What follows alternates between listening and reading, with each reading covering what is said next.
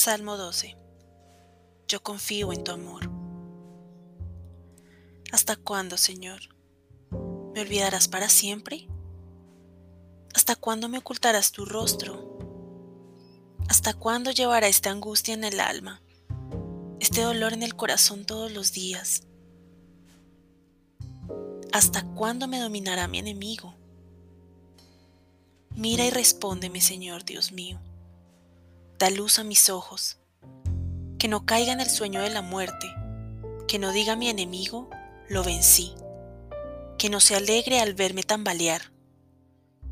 Pero yo confío en tu amor, que mi corazón se alegre con tu ayuda. Cantaré al Señor por su bondad conmigo. Gloria al Padre, al Hijo y al Espíritu Santo, como era en un principio, es ahora y siempre, y por los siglos de los siglos. Amén. ¿Hasta cuándo, Señor? El grito repetido del alma en espera. ¿Cuánto tiempo me queda? ¿Cuánto he de esperar? ¿Cuánto tardará? ¿Cuánto me costará aprender a orar, dominar mi genio, llegar a la madurez, conseguir la paz? He empleado ya tantos años, tantos esfuerzos, he hecho tantos propósitos y malgastado tantas gracias. He dejado pasar tantas ocasiones y retrocedido tantas veces, que te explicarás por qué me impaciento y pregunto y vuelvo a preguntar. ¿Hasta cuándo, Señor? ¿Hasta cuándo? Sueño con una fecha futura, con un salto adelante, con una victoria decisiva. He oído hablar de conversión, iluminación, samadhi o satori, que son palabras que el hombre usa para describir la experiencia de encontrarte a ti o de encontrarse a sí mismo el paso definitivo que libera al hombre en la tierra, le hace abrir su alma hacia ti y sus brazos hacia el mundo entero, y lo consagra en amor y libertad como hombre realizado en su esperanza y en su fe. Sé que hay un momento de gracia en la vida del hombre, en el que el cielo se abre y se oye una voz y las alas de una paloma se agitan en el aire, y la vida cambia por entero se abre una visión nueva del hombre y avanza para siempre con el poder del Espíritu Santo. Todavía estoy haciendo cola a orillas del Jordán.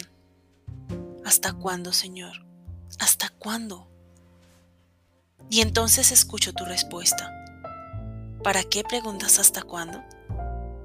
No caes en la cuenta de que ya estoy contigo, de que mañana es hoy, el futuro es ahora mi gracia está en ti. El mundo está ya redimido y mi reino ha llegado. La gracia es la gloria y la lucha es la victoria. No sueñes con días por venir. Disfruta el amanecer de hoy. Aprecia lo que posees y trabaja en lo que tienes. Tú ya eres libre. Demuéstratelo a ti mismo y al mundo y habrás hecho una contribución a la libertad de la raza humana. Aprende el secreto. Conseguir la liberación es saber que ya eres libre. Mi hijo ha muerto por tu libertad y yo he aceptado su muerte al levantarlo de entre los muertos.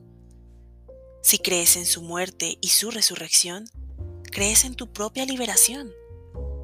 Proclama tu fe mostrándola en tu vida primero. Creo, Señor. Creo que he recibido el Espíritu Santo y poseo sus dones. Me esfuerzo ahora por combinar en mi vida los dos movimientos vitales de poseer y esperar, pedir y recibir. Darle gracias al Espíritu Santo por estar ya en mí y seguir pidiendo a diario. Ven Espíritu Santo ven. Apreciar lo que tengo y esperar tener más. Vivir el presente y abrazar el futuro. Alegrarse en la plenitud que ya poseo y entrever la nueva plenitud que aún he de recibir. Combinar el cielo y la tierra, la promesa y el cumplimiento, el tiempo y la eternidad. Feliz combinar que forma mi vida. Tú me entiendes bien, Señor, y entiendes el doble movimiento en mi alma, el anhelar y el descansar, la sed y la satisfacción, la impaciencia y la felicidad. Tú eres, Señor, quien acusa los movimientos. Tú quieres que pida y que te dé gracias, que me sienta feliz con lo que tengo y que aprenda a pedir más, que viva en satisfacción y en esperanza. A las dos corrientes me entrego, Señor, bajo tu inspiración y bajo tu gracia. Esa es la lección de vida que aprendo en este salmo, que comienza por una queja. ¿Hasta cuándo? Y acaba proclamando, yo confío en tu misericordia. Alegra mi corazón con tu auxilio y cantaré al Señor por el bien que me ha hecho. Así lo haré yo también, Señor, de todo corazón. Amén.